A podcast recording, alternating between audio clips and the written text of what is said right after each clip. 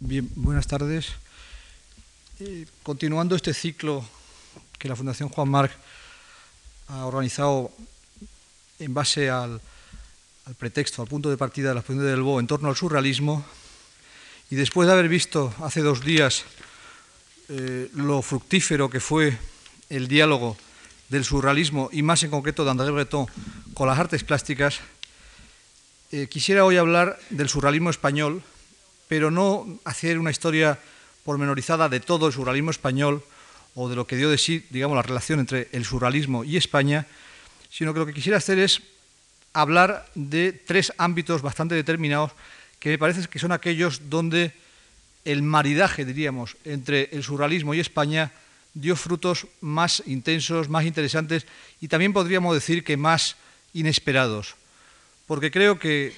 vamos, y los propios organizadores del ciclo me lo subrayaron, que el título mismo de esta conferencia es un poco inesperado, es decir, asociar las palabras Cadaqués, Vallecas, Tenerife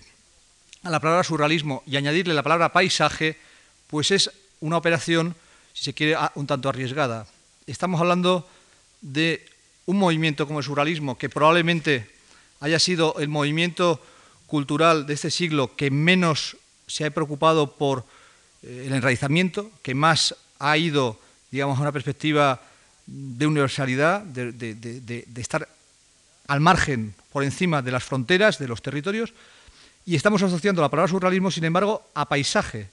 Y estamos hablando de paisaje que mm, implica a la fuerza una geografía, implica una tradición, implica una historia, y en concreto, en el caso además español, lo vamos a ver enseguida, pero la mayor parte de los paisajes que ese surrealismo actuante en España se anexiona, digamos, son paisajes que tienen además una tradición bastante determinada. En concreto, hubo, antes que hubiera una mirada surrealista sobre el paisaje de Cadaqués, hubo una mirada eh, pues novecentista, hubo una mirada cubista. En Cadaqués había pintado Degas, había pintado Picasso. Eh, lo mismo sucede en el caso del paisaje castellano, que simbolizamos en la palabra Vallecas. Es decir, Vallecas hubo antes paisajistas tradicionales que se acercaron a ese paisaje o al paisaje castellano en términos más generales y después, como luego lo veremos, hubo otros paisajistas también en el sentido más estricto de la palabra. Y lo mismo en el caso canario. Eh, Canarias y en concreto Tenerife cuenta con pintores que se acercan de un modo mucho más tradicional al paisaje. Hay que tener en cuenta además que la palabra paisaje, que la entendemos aquí no en el sentido de paisajismo, pero en un sentido más amplio, más de cultura eh, enraizada, digamos, pues la, la, palabra paisaje también mm, en, la cultura moderna española la asociamos también pues, a toda una rica escuela paisajística que tiene, digamos, uno de sus momentos brillantes en el 98,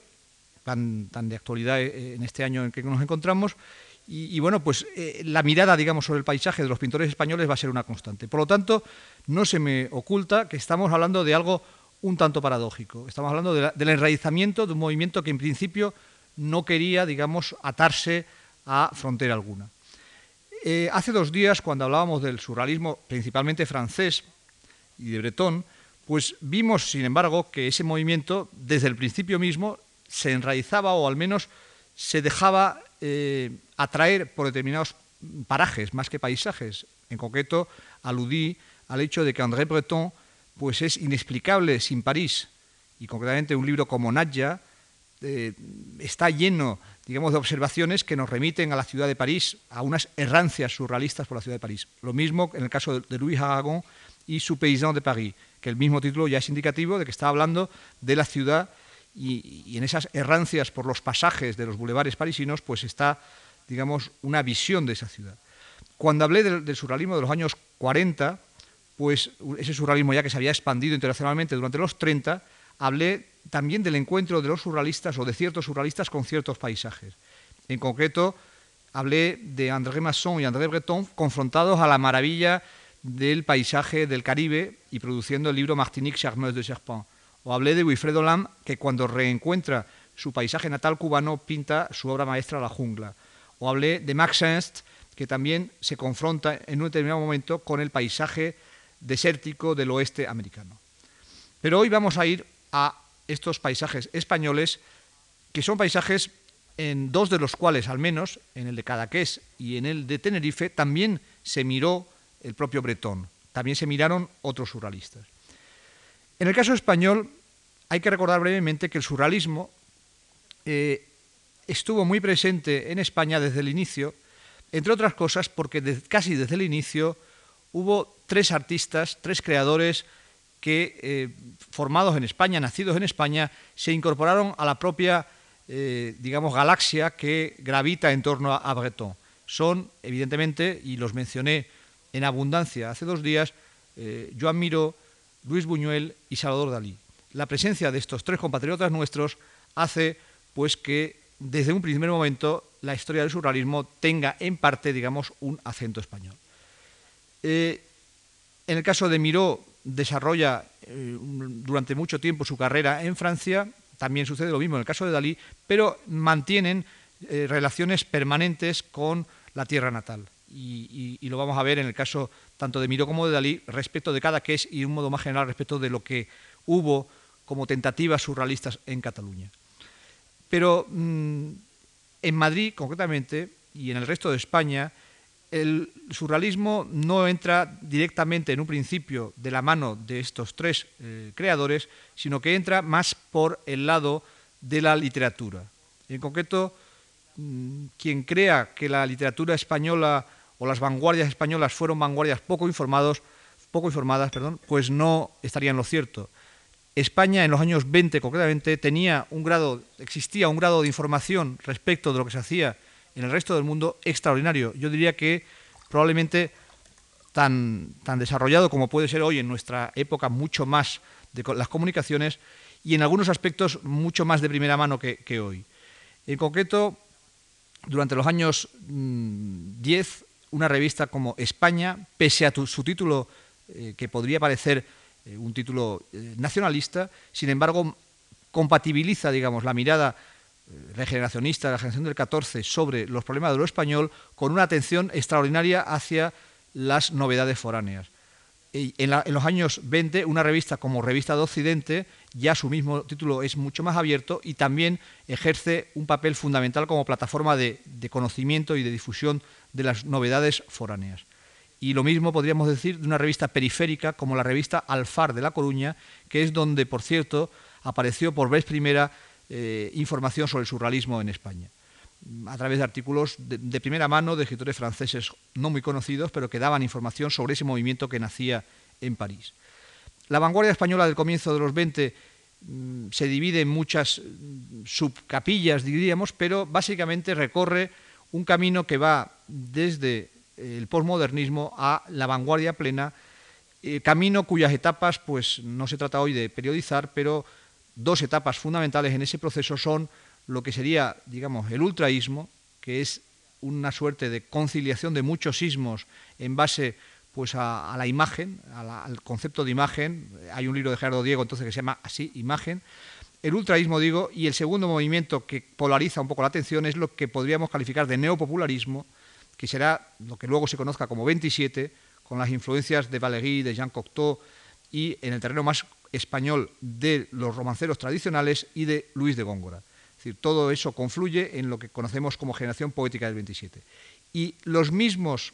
protagonistas de esa transición del posmodernismo a la vanguardia, pasando por eh, el ultraísmo y el neopopularismo, los mismos pues van a ser también en buena medida los protagonistas de lo que llamaríamos un giro surrealista en la cultura española más avanzada, más de vanguardia. Precisamente la revista Alfar donde salen las primeras noticias sobre el surrealismo, es una revista que tiene mucho que ver con el ultraísmo. La revista de Occidente, que también le presta atención al surrealismo, es una plataforma amplia de modernidad, fundada por Ortega y Gasset, que es una persona atenta, digamos, a todo lo nuevo y que, por lo tanto, receptivo también al surrealismo, pero no eh, exclusivamente, digamos. Guillermo de Torre, que había sido el principal abanderado del ultraísmo, es la persona que también hace la primera vez un intento de, historiar algo que está naciendo, como es el, surrealismo, en su libro de 1925, Literaturas Europeas de Vanguardia. Cuando Jiménez Caballero, en el 27, funda la Gaceta Literaria, eh, Jiménez Caballero, que tiene una trayectoria complejísima y que recorre prácticamente todo el comienzo del siglo, desde posiciones 98istas hasta posiciones ultraístas, futuristas, será también alguien que se interese por el surrealismo, para luego dar el viraje o la pirueta definitiva hacia el fascismo, del cual sería, digamos, un poco el Marinetti, nuestro Marinetti. En torno a 1930, todas estas, mm, todos estos creadores, que estoy refiriéndome sobre todo a creadores del mundo mm, poético y, literario, muchos de los creadores que habían mantenido posiciones eh, neopopularistas, neogongoristas, neogongorinas, pues se decantan por el surrealismo. Es decir, el surrealismo se convierte realmente en un fenómeno eh, totalmente presente en la cultura española. Un crítico, un gran crítico catalán recientemente fallecido, Juan Ramón Masoliver, pudo publicar en 1930, que me parece un año capital en ese sentido, un número muy buscado de un boletín farmacéutico de Barcelona, un boletín científico. Eh, en ese boletín, Masoliver puede hacer ya en el año 30 un balance del surrealismo español en el cual, junto a Miró, Dalí y Buñuel, que son los surrealistas, digamos, con Carné, que son los surrealistas de París, junto a estos están presentes multitud de núcleos eh, establecidos pues, a, lo largo y ancho de la península, poetas, pintores, prosistas, gente muy diversa que se ha, digamos, decantado por un lenguaje surrealista, por unas imágenes surrealistas, por ese, esa búsqueda de lo onírico, por esa búsqueda de lo automático, por esa búsqueda de lo irracional que caracteriza el surrealismo. Más Olivera hay que decir también que era una persona muy aguda y muy crítica, eh, era un crítico realmente crítico, valga la redundancia, y él mismo prologa el número con un prólogo en el cual viene a decir que mucho de lo que está antologando en ese tomo, en ese volumen del boletín, pues es eh, mm, epidérmicamente surrealista, eh, que, revela, digamos, una influencia del surrealismo, pero que habría mucho que decir al respecto. Pero el caso es que en, ese año 30, muchos de los que unos años antes estaban escribiendo, pensando principalmente pues, en eh, los romances, pensando principalmente en Góngora, pensando principalmente en Paul Valéry, muchos de los que habían buscado mm, su, su espacio por ese lado, pues se decantan, por el contrario, por unos eh, poemas o unas prosas mucho más descoyuntados, unos textos que revelan pues, la influencia de Breton, de Luard, de René Crevel, etc. Es el caso, por ejemplo, de José María Hinojosa, que después de haber publicado un poema del, canto, poema del campo, perdón, pues eh, escribirá libros como Orillas de la Luz, como La Flor de California o como La Sangre en Libertad, que son libros plenamente eh, surrealistas. Es el caso del propio Lorca, que después de haber sido el poeta por excelencia de eh, lo andaluz y lo gitano, y después de haber escrito también sus eh, preciosas canciones, en Poeta en Nueva York derivará hacia unas enumeraciones caóticas y hacia unas eh, visiones que tienen bastante de surrealista. Es el caso también de Alberti, después de haber escrito libros como Marinero en Tierra o La Amante, escribirá libros como Sermones y Moradas y todos los textos adjuntos, o incluso adoptará actitudes surrealistas en el terreno de la provocación. Es el caso de Emilio Prados, es el caso incluso de Fernando Villalón, quizás el mejor poeta popularista de la, generación, aunque era un poco mayor, el mejor poeta popularista, digo, en sus romances del 800, que son casi, digamos, poemas que pertenecen ya al mundo de lo popular, sin embargo, al final de su vida, eh, precisamente en el 29-30, está escribiendo un libro que se titula, no llegó nunca a publicarlo, pero se titulaba, se conoce póstumamente, titulaba Caos. Esto para decir que realmente una poesía como la española, que había estado tan dominada por un afán de claridad, por un afán de eh, mm, búsqueda de lo popular, en ese momento va a sufrir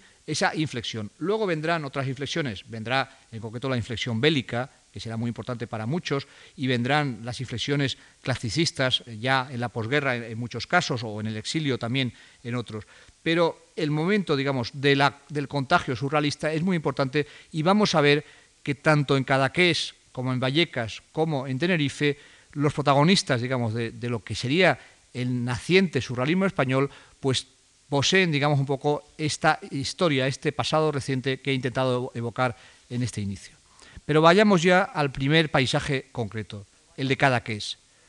El de Cadaqués, evidentemente, todos ustedes lo asocian de inmediato a un nombre propio, que es el de Salvador Dalí. Y evidentemente esa localidad de la Costa Brava la asociamos efectivamente de inmediato a ese nombre. Es Cadaqués es un pueblo de pescadores que ha suscitado una gran cantidad de literatura excelente literatura en algunos casos, y pienso en un libro monográfico sobre Cadaqués de Josep Pla, el gran prosista catalán, y en general en la obra de Pla, Cadaqués es un, lugar, digamos, de elección, es un lugar central. Eh, Cadaqués fue un lugar ya en el cual había mm, una tendencia a, establecerse allí por parte de escritores y pintores ya a comienzo de siglo. En concreto, hay una dinastía artística, una familia, que es la familia de los Pichot, que ya está presente a comienzo del siglo, es una familia muy vinculada a poetas modernistas como Eduardo Marquina, por ejemplo. También es un eh, frecuentador de cada que es el definidor del clasicismo catalán por excelencia, que es el noucentisme. Me refiero naturalmente a Eugenio Dors. Eugenio Dors, que a diario cultivaba la glosa en un periódico, en la BEU de Cataluña, Eugenio Dors, que proponía eh, un, arte clasicista y mediterráneo para Cataluña, encontró algunos de sus referentes en ese paisaje tan ordenado, tan medido de Cadaqués, y en concreto eh, se inspira en parte en ese paisaje eh, para eh, aspectos, para fragmentos de su libro definitorio por excelencia del comienzo del siglo, La bien plantada. Y también en la obra más tardía de Eugenio II habrá un contrapunto a La bien plantada que será Lidia de Cadaqués, precisamente, un libro que publique en los años 50 con ilustraciones precisamente de Salvador Dalí. Si La bien plantada era la Cataluña equilibrada y clasicista, de origen grecorromano, Lidia de Cadaqués, en cambio, en, esa figura también femenina, eh, simboliza, por el contrario, todo lo eh, irracional y lo oscuro. Hay, por lo tanto, una búsqueda de dos eh, contrafiguras, una figura y una contrafigura, para mm, hablar, digamos, más allá del paisaje de Cadaqués, de lo catalán y de, en general de los problemas de la cultura y del mundo modernos. En el año 1910, Cadaqués había recibido la visita de un dúo de pintores realmente importante, me refiero a Pablo Picasso y a André Derain. Y en concreto el paisaje cúbico de Cadaqués había sido trasladado al lienzo por Derain en un lienzo espléndido que se conserva hoy en la Galería Nacional de Praga. Precisamente durante los años 10 es cuando empieza a frecuentar eh, eh, eh, Cadaqués un Salvador Dalí adolescente que ha nacido relativamente cerca en Figueras y que frecuentará cada vez más, digo, la casa familiar de Cadaqués. En los 20, en los años 20 ya, eh, Cadaqués será punto de reunión para Dalí eh, y algunos de sus amigos. Allí le visitará concretamente Luis Buñuel, ahí le visitará Federico García Lorca. Son sus dos compañeros por excelencia del núcleo madrileño de la residencia de estudiantes. Allí también eh, irá Regino Sainz de la Maza o irá Sifrido Burman. Eh, en esos años en los que mm, son Lorca, Buñuel, Saiz de la Maza quienes frecuentan el Cadaqués de Dalí, Dalí está pintando un Cadaqués que tiene bastante que ver con el de Derain. Dalí está suscrito a las principales revistas modernas y eh, conoce las tentativas precisamente de, los seguidores italianos de Derain. En concreto, es un pintor muy influenciado por De Quirico, por Morandi y por Carrà, por lo que se conoce entonces por el nombre de la revista que difunde todo eso, Valori Plastici. Y pinta un cadaqués de casas blancas, un cadaqués de balcones abiertos sobre un mar clásico, un cadaqués muy nítido, muy preciso, un cadaqués cuyos enigmas surgen precisamente de, lo, de una tendencia a lo extremadamente objetivo. Es decir, no hay en esos primeros cuadros de Dalí ningún elemento que viene a perturbar el orden, el orden plástico y el orden de las cosas, diríamos. Es un arte de silencio, es un arte de meditación, de concentración. Son esos estupendos paisajes, eh, esos estupendos interiores, esos retratos de la hermana asomada al balcón, toda esa obra que mm, nos, coloca, digamos, a Dalí en posición de seguidor español de los valores plastici y también en términos un poco más generales, podríamos decir, del realismo mágico. Mm, sin embargo, muy pronto ese Dalí va a compatibilizar ese arte tan equilibrado con un arte muchísimo más eh, de destrucción y muchísimo más de puesta en cuestión, digamos, de, los cánones. Eh, muy pronto eh, Dalí está pintando mm, obras descoyuntadas, está pintando obras con influencia cubista y se filtra, por lo tanto, en ese paisaje de quietud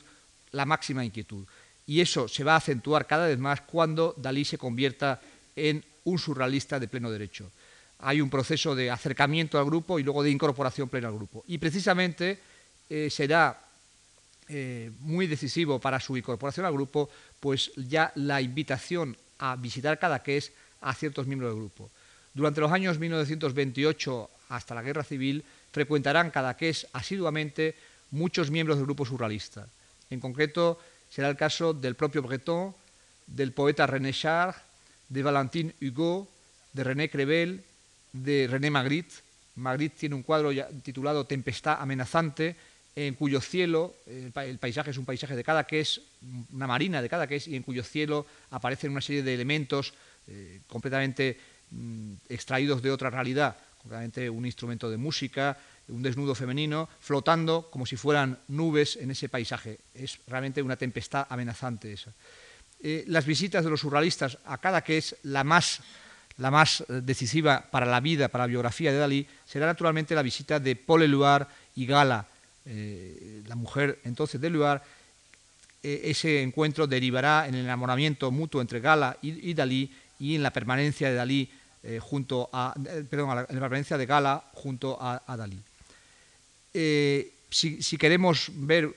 una mirada extremadamente crítica desde el entorno daliniano sobre ese proceso de acercamiento de los surrealistas a Dalí y a Cadaqués, la apropiación, digamos, surrealista de Cadaqués, lo tenemos en el libro de Ana María Dalí, Salvador Dalí visto por su hermana, un libro publicado en los años 40 por la Integral Juventud de Barcelona, en el cual, pues precisamente, eh, Ana María Dalí, que, es, que era muy favorable a la amistad del, pintor con el poeta Lorca, en cambio describe, digamos, la llegada de los surrealistas como una catástrofe y como algo que traerá consecuencias, digamos, funestas para eh, el, equilibrio familiar incluso de, Dalí, porque efectivamente será el momento en el cual rompa con su padre. Eh, en los años 30 se acentúa, o continúa, digamos, el flujo de surrealistas hacia Cadaqués y, en concreto, hay un año importante que es el año 1933, en el cual Man Ray eh, visita por primera vez Cadaqués y fotografía las rocas del Cabo de Creus, con unas fotografías que serán muy importantes dentro de su obra, y por otra parte también es el año de la primera visita a Cadaqués de Marcel Duchamp, Marcel Duchamp, que ya en la posguerra será una, persona que tenga casa en cada que es y será una de las figuras un poco totémicas, digamos, de ese lugar. Eh, artista que ya, como es bien sabido, no hacía prácticamente más que darle vueltas a su obra del pasado.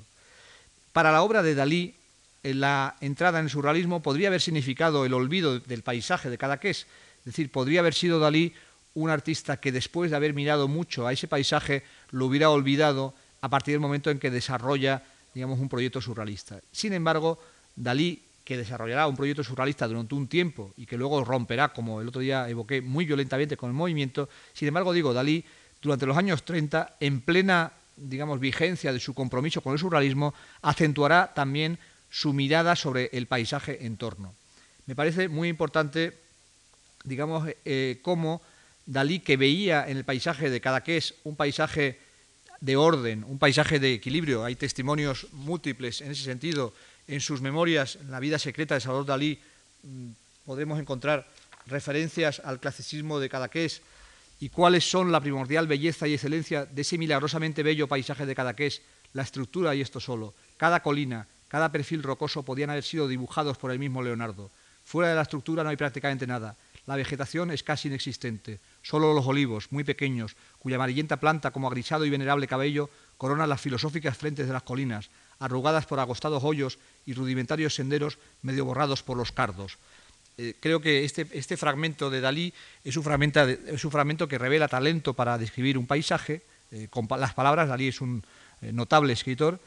Y eso mismo va a hacer en su pintura de los 30 no solamente cada que está presente, por ejemplo, en, un cuadro como El espectro del sex appeal de 1934, eh, las rocas, eh, esas rocas que Man Ray fotografiaba, pues también Dalí las pinta como escenario. En Dalí siempre el paisaje es una suerte de escenario, habrá muchos paisajes del, propio entorno de Cadaqués que aparezcan en sus cuadros y luego yéndose un poco más hacia la llanura, yéndose más hacia el interior, Dalí se anexionará el, eh, paisaje del, del. Ese paisaje verdaderamente ancho, eh, ese paisaje que tiene unas virtudes, digamos, metafísicas, pues un poco en, un sentido relativamente cercano a lo que podría, podríamos encontrar en el paisaje de la meseta castellana, pero muy matizado con cipreses y con una vegetación eh, que más bien nos acercaría, digamos, al clasicismo precisamente del paisaje italiano. Concretamente, esa, vinculación con lo griego, con lo romano, eh, cuando Dalí evoca su nacimiento, lo evoca con su estilo peculiar ya de, madurez, mirad, acaba de nacer Salvador Dalí, no sopla ningún viento y el cielo de mayo no presenta ninguna nube. El mar Mediterráneo está inmóvil y en su dorso, liso como el de un pez, puede verse brillar la argentina escama de no más de siete u ocho rayos de sol bien contados, etcétera, etcétera. En mañanas así debieron de desembarcar griegos y fenicios en las bahías de Rosas y de Ampurias, para preparar el lecho de la civilización y las limpias, blancas y teatrales sábanas de mi nacimiento, colocándolo todo en el mismo centro de este llano del Ampurdán, que es el paisaje más concreto y objetivo que exista en el mundo. Eh, el, amor realmente, se puede decir, de Dalí por el paisaje del Ampurdán no deja ninguna, lugar a ninguna duda y en, en la pintura del Dalí de los 30 ese paisaje aparece una y otra vez. A veces aparece explícitamente, otras veces son paisajes mucho más mentales, mucho más imaginarios, pero que revelan, digamos, una familiaridad con ese horizonte ampurdanés, con esos cielos ampurdaneses, ya digo, que junto con los paisajes de la costa son muy característicos del, de, los 30. Durante los 30, eh, por lo demás, en el propio eh, paisaje ampurdanés surgirá toda una generación de eh, artistas que se dejen influenciar por el modelo daliniano. Eh, Luis Racionero en una ocasión le oí en una conferencia una expresión que me pareció acertada para hablar de esa generación, decía que eran una suerte de locos de Lampurdán. Entre ellos estaría Ángel Planels, estaría Joan Massanet, estaría Remedios Varo, que en esa época, nacida también en esa zona, que en esa época se buscaba por otros lados y que en, México mm, se encontraría a sí misma también en el horizonte eh, surrealista. Eh, Cadaqués es, digamos, un paisaje central, por lo tanto, para el surrealismo español y más concretamente para el catalán, y el surrealismo catalán en esos años eh, se expansiona a partir de Cadaqués hacia otros lugares. Por supuesto, Barcelona mm, va a ser fundamental, una Barcelona donde está un poeta como Josep Vicent Foix, que también Josep Vicent Foix tiene uno de sus paisajes de elección en eh, Port de la Selva, próximo precisamente a Cadaqués, eh, Barcelona será un centro, ya digo, importante para la difusión del surrealismo, Lérida será otro, donde habrá el grupo en torno a Viola, a Leandre Cristófol, a Antonio Lamoya, y ya en 1936 nos encontramos con un intento de organizar el surrealismo ya como tal, sin nombre surrealista, pero hay una exposición en el 36 de un grupo llamado Grupo Lógico Fobista, en el cual confluyen pintores, digamos, de estirpe daliniana con otros que más bien vendrían de la mano de Miro. En la Barcelona de los 30 llegó a haber una agrupación que la habrá muy parecida, la misma, el mismo nombre, en Madrid, en Vallecas, digamos, y en Tenerife, Amigos del Arte Nuevo, Atlán. Y ahí veremos cómo los surrealistas, en ese paisaje, en esa España convulsa de los 30, no son surrealistas que, como en París, se encierren, digamos, en, un proyecto eh, sectario, sino que por el contrario, la mayor parte de los surrealistas en esa Barcelona pues van de la mano de otros modernos, de otros vanguardistas, con un espíritu moderno, un espíritu nuevo, como hubiera dicho Apollinaire, en un sentido muy amplio. Amigos de las Artes Nuevas eran un club de aficionados al arte, a la literatura, a la música, donde pues eh, confluye mm, una actividad donde está el surrealismo, esta exposición lógico-fobista está patrocinada por Atlán, las primeras exposiciones de ARP, de Calder, las exposiciones de Miró de aquel momento o de Dalí están patrocinadas por Atlán, pero también Atlán patrocina el circo de Calder, también Atlán patrocina eh, la actividad del Gatepac, la, la, arquitectura racionalista, también Atlán patrocina recitales de Federico García Lorca o patrocina ciertas actividades de música de vanguardia. Me parece realmente excepcional ese momento y me parece interesante subrayar cómo frente, digamos, a lo que sería un surrealismo mucho más eh, de capilla, de, dogma, de secta, en Barcelona, personas como Joan Prats, como el propio Miró, como Foix, eh, como Sebastián Gasc, están entonces defendiendo, digamos, la coexistencia de posiciones modernas diversas en el seno de esa plataforma que es Atlán. En Madrid sucederá algo relativamente parecido. También hubo un Atlán Madrid, eh, empezó en el 35 y en él también confluyeron arquitectos, escritores, pintores, escultores, eh, en un sentido de modernidad amplia. vamos a referirnos a ese paisaje madrileño y en concreto a lo que representa Vallecas como símbolo de una vanguardia, de una vanguardia de raíz surrealista que se quiere enraizar en el paisaje castellano. Es todavía, digamos, más mm, deliberado, todavía más deliberada esa voluntad de realizamiento que en el caso eh, catalán. Caso catalán acabamos de ver el realizamiento personal de Dalí en su paisaje natal. Pero en Vallecas, en lo que Vallecas representa, hay algo mucho más programático. Para entender eso hay que remontarse a los 20 y en concreto a lo que yo llamaría en la literatura y en la pintura madrileña de esa década la tentación del arrabal. El arrabal es un tema eh, muy literario, es un tema que, ha dado espléndidos poemas en, Buenos Aires, con Borges, por ejemplo. Es un tema que ha dado espléndidas fotografías, en el caso de París, la banlieue de París es una fuente de inspiración para un fotógrafo como Barasay o como para Duasno. En el caso madrileño, en los 20 hay unirse a las verbenas populares. Concretamente, Maruja Mayo pinta verbenas, Maroto dibuja verbenas, Carlos Sánchez Tejada dibuja la verbena del Pim Pam Pum, que está hoy en el Reina Sofía, el poeta Mauricio Bacarise canta El Madrid de las Rondas, eh, hay una fascinación de los ultraístas por el viaducto, y quien más trabajó en esa línea de mirar al arrabal, mirar al eh, Madrid de las Rondas, en, pintura quien más trabajó en esa línea, digo, fue el uruguayo Rafael Barradas. Vivía Barradas junto a la Puerta de Atocha, junto a lo que hoy conocemos como, como de Carlos V. Pintó Barradas la agitación de esa glorieta en, en, varios cuadros, entre ellos el más conocido es un cuadro que está en la colección de Rafael Santos Torroella en Barcelona, cuadro donde aparece eh, el tráfico urbano como eh, elemento definitorio. Barradas frecuentaba un café, el Gran Café Social de Oriente, que estaba ubicado en esa plaza. Y Barradas, a partir de un cierto momento, buena parte de su obra fueron retratos de tipos en el café. A ese café acudían como contertulios suyos los ultraístas, Dalí y Lorca también eh, concurría a ese café. Y allí también concurría un panadero toledano aficionado al arte que empezaba a hacer una obra artística llamado Alberto Sánchez y que hoy conocemos como Alberto Asecas. Eh, todos los escritores que han hablado de, ese café y de Barradas han visto siempre Barradas sobre fondo, todos los escritores madrileños sobre todo han visto Barradas sobre fondo de la glorita de Atocha. Recuerdo un texto de Francisco Ayala eh, sobre, el café de Oriente, donde dice que realmente ese es un ámbito barradiano por excelencia, es un texto de esa época, un texto del año 27-28. Eh, y, hay textos de Benjamín Jarnés también en ese sentido. Más o menos por la época en que ya Barrada se había ido a, Barcelona, eh, es cuando Alberto, este Alberto al que me acabo de referir, junto con Benjamín Palencia, el pintor Palencia, empieza a hacer a partir de Atocha un recorrido que les conduce hacia el arrabal, pero ya hacia el campo. Y concretamente la localidad que eligen la mayor parte de las veces es Vallecas, su localidad de destino. Palencia y Alberto, por lo tanto, son los primeros en hacer la excursión al paisaje vallecano. Benjamín Palencia, eh, nacido en Castilla-La Mancha, en, concretamente en eh, Barrax, provincia de Albacete, Benjamín Palencia, el retrato mejor que conocemos de él pintado es de Alberto, precisamente. No, perdón, el retrato mejor que conocemos de Alberto es de Palencia. Benjamín Palencia,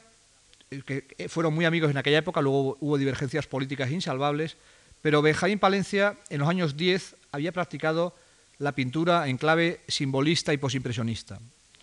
Eh, había estado muy cerca de Juan Ramón Jiménez, que prologó un libro suyo de dibujos en el 23, y participó en el 25 en la exposición de la Sociedad de Artistas Ibéricos. Igual que sus amigos poetas,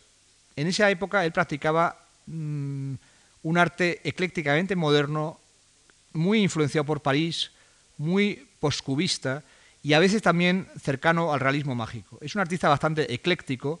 eh, que quizás las mejores obras de ese momento precisamente son aquellas que podríamos colocar al lado de las obras de Dalí de Cadaqués de la primera época. Eh, ciertos paisajes de Altea de eh, Palencia tienen bastante que ver con los paisajes de Cadaqués de Dalí pero en la etapa que nos interesa subrayar de Palencia es cuando descubre la esencia, o sea, lo que él considera la esencia del paisaje castellano. y cuando empieza a hacer una obra muy abstracta y muy surrealista, pero donde está siempre presente ese sentimiento de una cierta geografía próxima a Madrid. La geometría de los campos arados, los estercoleros, ciertas piedras, ciertos insectos, todo eso es aquello que él, o ciertos animales, todo eso es aquello que él se fija en ello en el campo y luego lo traslada a la superficie de sus cuadros o de sus dibujos. Un cuadro como el que está en el Reina Sofía, eh, de, las perdices, eh, titulado originalmente Tierras Silúricas, o otro cuadro de esa época parecido como Perdices en hormigueros, son muy significativos de lo que es pues, la poética de Palencia en los 30. Para mí es indiscutiblemente el mejor periodo de su obra. Eh, él publica en el año 31 una monografía, que es esta, eh, eh, en la editorial Plutarco, en la cual escribe un texto realmente muy bueno, donde define su pintura, habla de sus pinturas de ritmo misterioso, dice que en ellas quiere captar algo esencial del espíritu español, habla mucho de la España popular, de las fuentes vivas del arte popular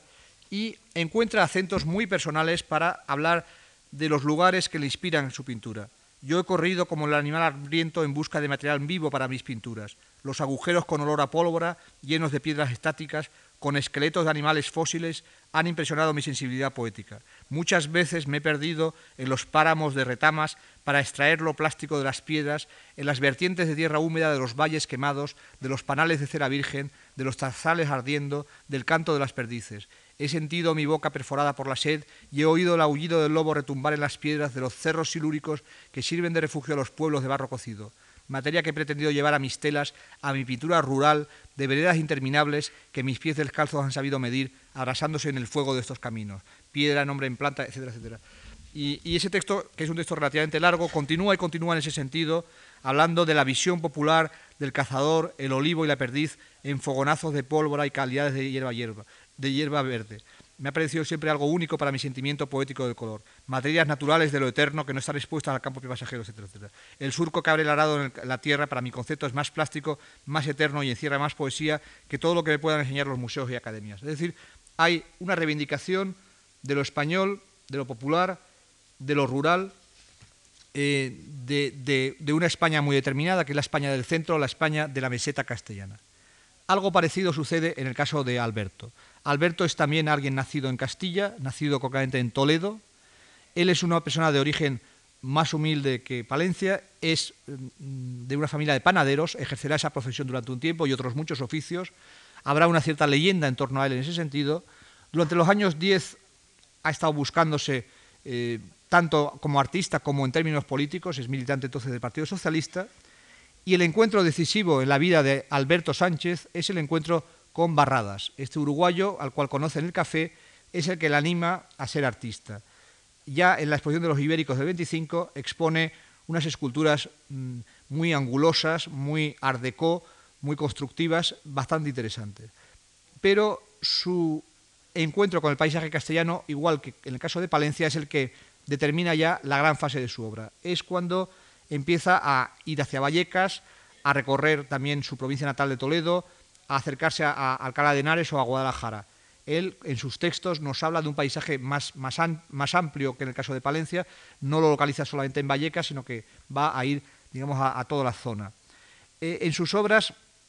eh, también nos encontramos con un mismo cruce entre aportación surrealista, aportación abstracta y paisajismo o, sentimiento de un paisaje. Igual que Palencia en, esos cuadros pues, eh, combina su conocimiento de Klee o de Miró o de surrealismo con su sentimiento, ya digo, de la tierra,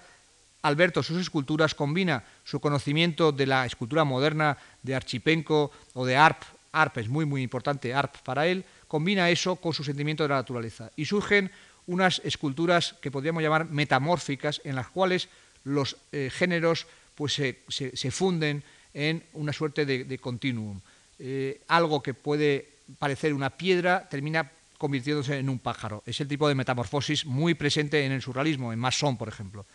Eh, Alberto acentúa toda su vinculación con la tradición española, por ejemplo, cuando eh, ilustra ciertos folletos de la barraca o cuando para la misma barraca realiza los decorados de la Numancia de Cervantes. Hay que decir también, no lo he mencionado, que Palencia, Benjamín Palencia, en esos mismos años es quien dibuja el emblema mismo de la barraca, la famosa rueda de la barraca, el cartel tan estupendo, las,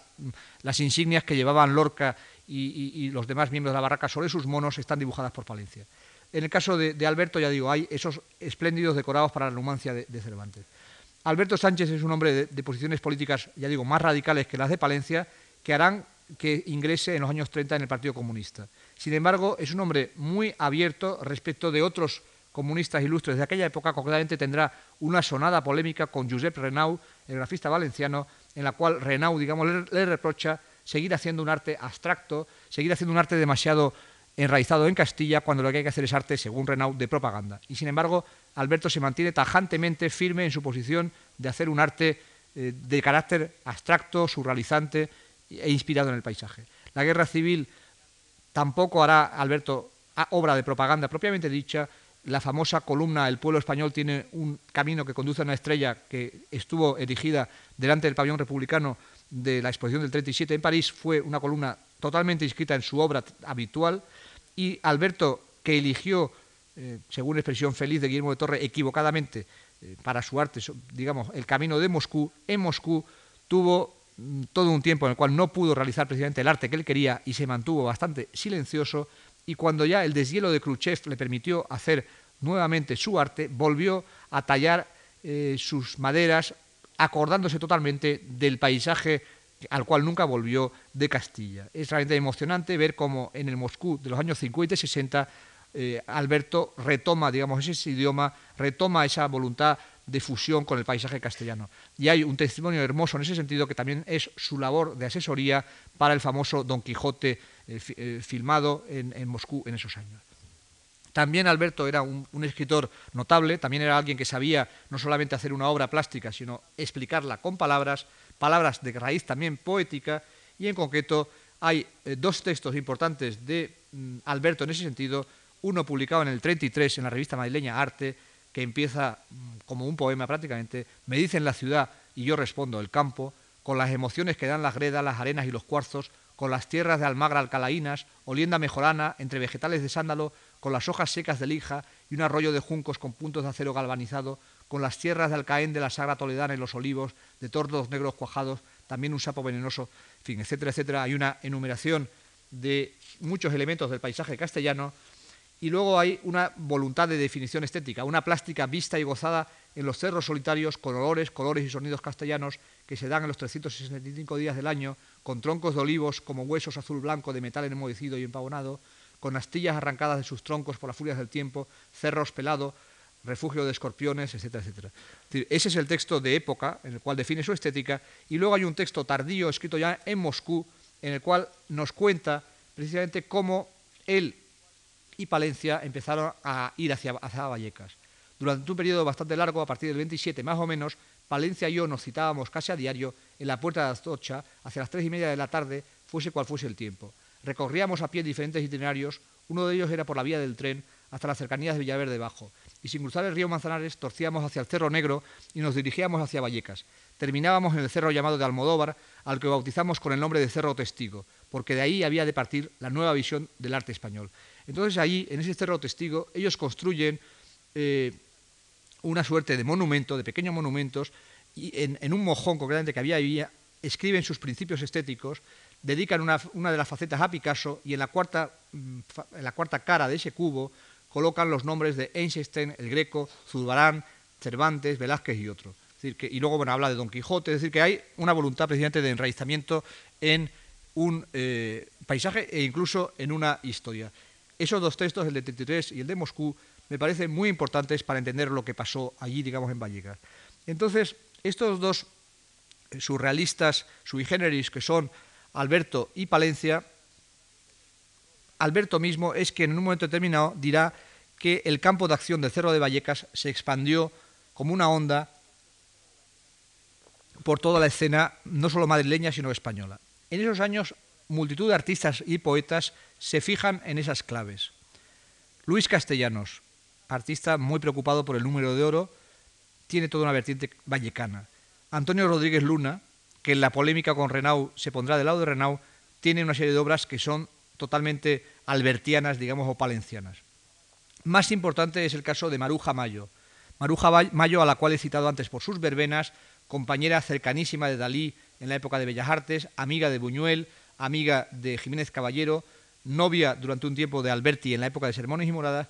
Maruja Mayo pasa de pintar verbenas alegremente popularistas, joviales, eh, pasa de pintar eso, digo, a pintar la serie llamada por ella de cloacas y campanarios. Esos eh, cuadros oscuros, sombríos, en los cuales hay esqueletos, en los cuales hay cardos, en los cuales hay eh, mm, trigo, en los cuales hay una serie de elementos plenamente rurales. Maruja Mayo es un personaje clave en todo ese Madrid Maruja Mayo también será cercana a otro poeta, después de haber sido amigo de Alberti, también tendrá una relación estrecha con otro poeta que también camina hacia Vallecas, que es Miguel Hernández. He mencionado también a Jiménez Caballero. Jiménez Caballero, entre sus muchísimas facetas, hay una faceta también de búsqueda de las zonas, digamos, más oscuras, las zonas más oníricas, en concreto un libro llamado Yo, inspector de alcantarillas. Toda la estética, digamos, que rezuma ese libro es una estética que tiene que ver con la de un cierto Dalí, con la de un cierto Alberti, con la de un cierto Buñuel, con la de cierta Maruja Mayo. Todavía no está totalmente estudiado, digamos, ese campo, pero desde luego todo eso eh, en concreto encuentra quizás su mejor expresión plástica en la, la, serie, ya digo, Cloacas y Campanarios de Maruja Mayo. El escultor canario Francisco Lasso, lanzaroteño, también hace esculturas totalmente vallecanas, digamos. Eduardo Díaz Yepes, otro escultor madrileño este, que luego se casaría con una hija de Torres García, también hace esculturas, concretamente una escultura titulada Cráneo, totalmente vallecanas. José Herrera Petere, poeta nacido en Guadalajara, es autor de textos que también están inscritos en esa estética. Juan Manuel Díaz Caneja, el notable pintor palentino, que había sido muy cercano a Herrera Petere, también se acerca a Vallecas y eh, concretamente eh, de ahí extraerá la esencia de lo que será su obra ya de posguerra, su espléndida obra de posguerra. En concreto también en su, en su poesía nos encontramos en sus versos ocultos, publicados póstumamente, nos encontramos con poemas de estética vallecana, malvas, cristal y rosas extendidos, plazas de plenitud, azul en alto, un silencio aplomado como una caída y transparente rana grande, como una liebre veloz y prematura marcha al otoño, metido ya en el tiempo, hacia un solo color. Arquitectos como Enrique Segarra, ah, un arquitecto que luego será conocido sobre todo como poeta como Luis Felipe Vivanco, también es vallecano en ese sentido. En Valencia, incluso el propio Renau en un cierto momento, Rafael Pérez Contel, Antonio Ballester, hay toda una vertiente, digamos, de artistas que se buscan por ese lado. Se podría un día organizar, creo, una exposición en la que se vería lo extendida que fue esa estética. En el caso madrileño, un protagonista singular e inesperado de esta historia es Torres García. Torres García, que en París había proclamado su odio al surrealismo, sin embargo, en Madrid, durante los dos años que vive en Madrid, 34, 33 y 34, organizará un grupo de arte constructivo en el cual los protagonistas serán precisamente estos artistas. Los vallecanos, fascinados cada vez más por la geometría. Maruja Mayo, Luis Castellanos, Benjamín Palencia y Alberto son compañeros de Torres García en el grupo de arte constructivo. Y esas iniciativas son apoyadas muy pronto precisamente por Atlán, de nuevo, por ese grupo mm, Amigos de las Artes Nuevas. De nuevo vemos aquí cómo distintas vanguardias pueden coexistir en un mismo espacio, cómo, a diferencia de lo que sucedía en París, donde la actividad sectaria era mayor, en España, tal vez precisamente porque era más restringido el ámbito de lo moderno, quienes son partidarios del surrealismo pueden coexistir con quienes son partidarios de la arquitectura racionalista. Y esa es una síntesis bastante singular y de ahí que alguien como Maruja Mayo pintando esas obras tan vallecanas o alguien como Alberto esculpiendo esas piezas inspiradas en el mundo rural coincida con Torres García, partidario del arte constructivo. El, sentimiento, digamos, de lo, de lo rural y de lo popular en esa vanguardia española es extensísimo, afecta a muchísimas gentes, Pensemos en, Lorca yéndose por los pueblos de España con la barraca. Pensemos en las misiones pedagógicas, en esas fotografías extraordinarias de, donde vemos a las misiones explicando el arte o representando el teatro clásico español en los pueblos. Pensemos en Luis Buñuel con su película Las Urdes, Tierra sin pan. Ya en la posguerra, Benjamín Palencia recuperará algo del espíritu vallecano y será quien empiece a hablar de una escuela de Vallecas. Si se fijan ustedes, yo hasta ahora no había empleado el término escuela. En este caso mm, lo, empleo porque lo emplea Palencia, luego lo empleará Alberto en su texto. Habrá dos protagonistas de la preguerra allí, Palencia y Castellanos, y gente más joven como Francisco San José, Luis García Ochoa, Álvaro Delgado. Es una circunstancia bien distinta, sigue siendo unir al paisaje castellano, al arrabal, lo que pasa es que las circunstancias han cambiado, digo, y donde había interés por el surrealismo y por la abstracción, habrá interés por una pintura de carácter más tradicional, una figuración más tradicional. Y la, segunda escuela, digamos, lo que es ya escuela de Vallecas propiamente dicho, pues será eh, una aventura muy pronto superada, muy pronto desbordada por vanguardias más eh, radicales, más, más eh, conectadas, digamos, con lo internacional. Pero desde luego es, digamos, un, episodio póstumo del, del espíritu vallecano de los 30. Para terminar, unas palabras sobre eh, la tercera, eh, el tercer nombre, digamos, de esta trilogía, el tercer lugar, el tercer espacio de esta trilogía, Tenerife. Tenerife fue, mm, al igual que otras tierras canarias, un lugar donde había habido un arte simbolista, donde en los 20 había habido tentativas vanguardistas y donde en los 30 hubo un núcleo de modernos o de vanguardistas en un sentido amplio que se interesaron por el surrealismo, no solamente por el surrealismo, pero también por el surrealismo. En concreto, la persona que simboliza eh, la voluntad de renovación y de vanguardia en esa isla de Tenerife en esos años 30 es Eduardo Westerdahl, eh, una persona a la cual yo llegué a conocer,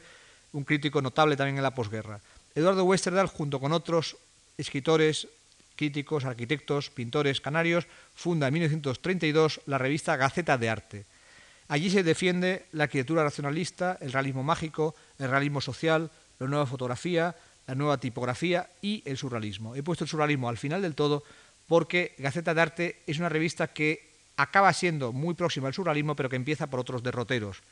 De nuevo, la idea de plataforma amplia. De nuevo, la idea de que la vanguardia española no es solo surrealista, no es solo eh, de tal o cual ismo, sino que conviven diversos ingredientes, diversas actitudes en ella.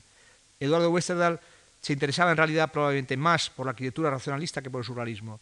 Eh, Pedro García Cabrera o Domingo López Torres eran militantes socialistas muy preocupados por la cuestión del arte social. Sin embargo, López Torres será de los más receptivos al surrealismo a partir de un cierto momento. Emeterio Gutiérrez Albelo será un poeta que después de haber practicado un arte casi surrealista o muy, muy cercano al surrealismo en su poesía de preguerra, eh, por ejemplo en un libro como Enigma del Invitado de 1936, en la posguerra haga poesía de carácter totalmente distinto, mucho más tradicional. La figura más importante en el ámbito de las letras de ese núcleo tinerfeño es un escritor llamado Agustín Espinosa, cuyo centenario fue el año pasado, cuya obra he estudiado bastante detenidamente, que había escrito un libro realmente importante en los años 20 sobre Lanzarote, un libro creacionista o ultraísta sobre Lanzarote, recreado mágicamente por su palabra, una persona muy cercana a Jiménez Caballero y a su estética de la alcantarilla, una persona fascinada por el trabajo de pintores jóvenes eh, canarios de ese momento que intentan hacer una metafísica del paisaje canario, una metafísica de lo insular, y un escritor que en el año 35 en concreto publica su libro Crimen, el libro más importante del surrealismo español probablemente, un libro totalmente influenciado por lo Treamón, totalmente influenciado por el romanticismo negro, eh, también el romanticismo negro español, un libro verdaderamente notable, muy extraño, muy eh, onírico, muy de paisajes soñados, de paisajes recreados en el sueño. Agustín Espinosa y, y Westerdahl son, por lo tanto, las figuras clave de ese proceso. Y no hay que olvidar al pintor más importante que ha dado Canarias antes de Manolo Millares, que es Óscar Domínguez. Óscar Domínguez, surrealista de París, surrealista de carné, eh, es una persona que se enraiza en su paisaje natal. En su poesía hay playas negras y hay vientos canarios. Y en su pintura hay un, cuadro titulado Lancelot, que es un homenaje precisamente al libro de Espinosa, y hay otro cuadro que está en el Reina Sofía que se titula Cueva de Guanches. Cueva de Guanches se está refiriendo a los primitivos habitantes del archipiélago. Precisamente de la conjunción entre la acción de los poetas y la acción desde París de Óscar Domínguez Fruto de esa acción, de esa conjunción, es la exposición surrealista de Tenerife de 1935 y la visita para la inauguración de la misma de André Breton, Jacqueline Lamba, su esposa de entonces, y Benjamin Perret. Esa exposición eh, hay un catálogo publicado el año pasado por el CAM de Las Palmas sobre Gaceta de Arte y su época, que es un catálogo espléndido, en el cual se recogen los principales textos suscitados por esa visita, un primer saludo a Tenerife de Bretón, al llegar a Tenerife me he lavado las manos con un jabón común que se asemejaba al lapislázuli, me he lavado las manos de toda Europa y primero de Francia, desde donde venía, con el temblor de las manos todo salió, luego habla enseguida del, jardín de la Orotava. Eh, Bretón, eh, que era un hombre que no era nacionalista de ningún sitio, era una persona con una visión muy universalista, sin embargo, se va a quedar absolutamente fascinado por el paisaje canario y concretamente por el paisaje de Tenerife. Bretón escribirá mm, a su vuelta de Tenerife un texto titulado Le Château étoilé que recogerá en su, gran libro La Mugfu, texto donde nos cuenta la ascensión desde el Valle de la Orotava hasta el Teide, nos habla de árboles que le eh, llama la atención, concretamente un árbol de las salchichas, que compara algunos de esos árboles con árboles, jardines pintados anteriormente con Max Ernst, nos habla también de animales, nos habla de, pájaros, recrea poéticamente el paisaje tinerfeño. Eh, a, su marcha de la isla, Bretón también escribirá otro texto donde diga pues, lo mucho que esa isla le ha eh, impactado. La exposición del surrealismo es una exposición donde participan muchos nombres fundamentales del surrealismo internacional, desde Tanguy a Miró. La exposición suscita conferencias de Bretón y Peret. La exposición suscita la proyección de la película de Buñuel, La Edad de Oro, proyección que por eh, un debate que se establece en la prensa acaba no pudiendo realizarse. Y la exposición termina, digamos, con eh, una consecuencia póstuma, que es la presencia en Gaceta de Arte de numerosos textos surrealistas, la incorporación a un número de Gaceta de Arte de una definición de Bretón en la cual pues, define lo que es el surrealismo y prohíbe el uso de la palabra superrealismo, dentro de, su voluntad un poco dogmática, y luego deriva en la publicación del Boletín Internacional del Surrealismo de Tenerife, publicado en octubre del 35, donde, junto con consideraciones generales en las cuales se nota, digamos, la presencia de Bretón detrás de los textos, hay una parte que está escrita por los de Tenerife,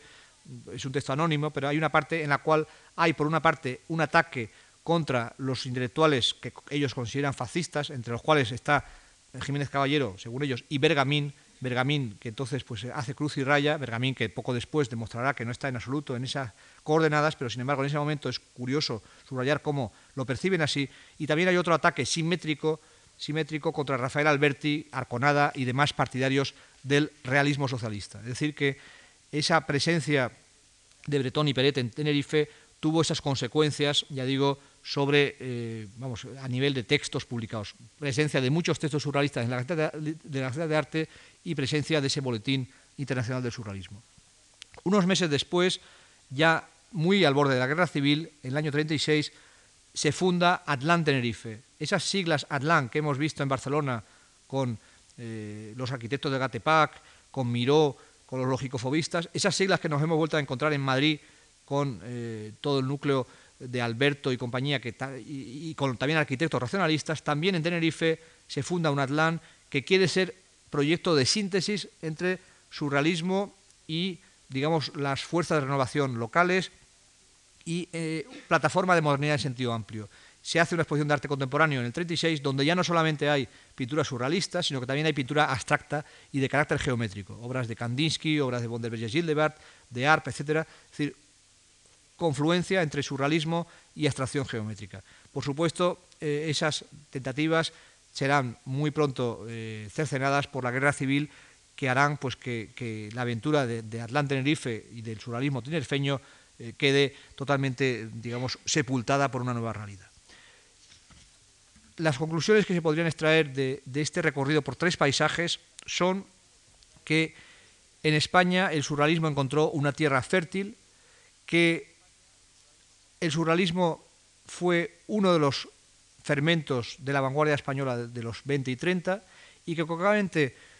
a través de la obra de Dalí en el caso de Cadaqués, a través de la obra de Palencia, Alberto y Maruja Mayo y otros en el caso de Vallecas y a través de la obra de Domínguez y de algunos poetas en el caso tinerfeño, digamos que se produjo se, produjo, se, se produjeron síntesis bastante peculiares. Fueron síntesis nuevas, inéditas, y fueron síntesis que dieron lugar a obras realmente importantes. Fueron síntesis en las cuales el surrealismo perdió, si se quiere, un poco su eh, carácter más supranacional para asociarse, digamos, a una dinámica, en algunos casos casi diríamos que regional. Eh, eso, digamos, desde el punto de vista mm, surrealista es algo verdaderamente heterodoxo, pero estamos hablando siempre de creadores eh, que, salvo Dalí durante un tiempo, pero estamos hablando de creadores, digo, que no tenían, digamos, que atenerse a ninguna ortodoxia, sino que practicaban aquellas síntesis que ellos consideraban necesarias para el desarrollo de su obra. Y en la posguerra española ese volverá a ser algo muy eso volverá a ser algo muy muy presente. En la posguerra española mientras Benjamín Palencia busque nuevas síntesis entre una visión del paisaje y un, concepto pictórico, en, ese caso más expresionista, Juan Manuel Díaz Caneja practicará ese arte de pureza que, fue el suyo entonces, continuando en cierto modo la tradición vallecana. En Altamira, en la escuela de Altamira de Matías Goeritz, habrá una síntesis, surrealismo-abstracción, bajo el signo, como el propio, el propio nombre del grupo indica, bajo el signo del primitivismo, y hay que recordar que cuando surja el grupo El Paso en el año 57, volverá a estar en el debate, igual que lo había estado en toda esta etapa del surrealismo de preguerra, volverá a estar en el debate la confluencia entre contrarios y la confluencia entre un proyecto universal y ciertos paisajes. En concreto, no hay que olvidar que Saura eh, se va a enraizar en Cuenca y que el grupo El Paso tendrá un marcado acento castellanista y que en cierto modo algunos aspectos del Paso y algunos aspectos de la pintura que se hace entonces, y pienso por ejemplo en la de Lucio Muñoz, tienen que ver con algunos aspectos de la pintura que se hacía en Vallecas. Y hay que recordar también que eh, alguien como Millares se fundamenta su obra en un principio en una reflexión sobre Torres García, en una reflexión sobre el surrealismo, en una reflexión sobre precisamente las cuevas de Guanches que habían inspirado antes a su paisano Óscar eh, Domínguez. Vanguardia y enraizamiento universalismo y paisaje, me parece que estas cuestiones que nos ha permitido evocar la asociación de tres paisajes, Cadaqués, eh, Vallecas y Tenerife, me parece que, digo, este tipo de confluencias va a mantenerse en el arte de la posguerra. Pero, por supuesto, ese arte merecería otra conferencia. Gracias.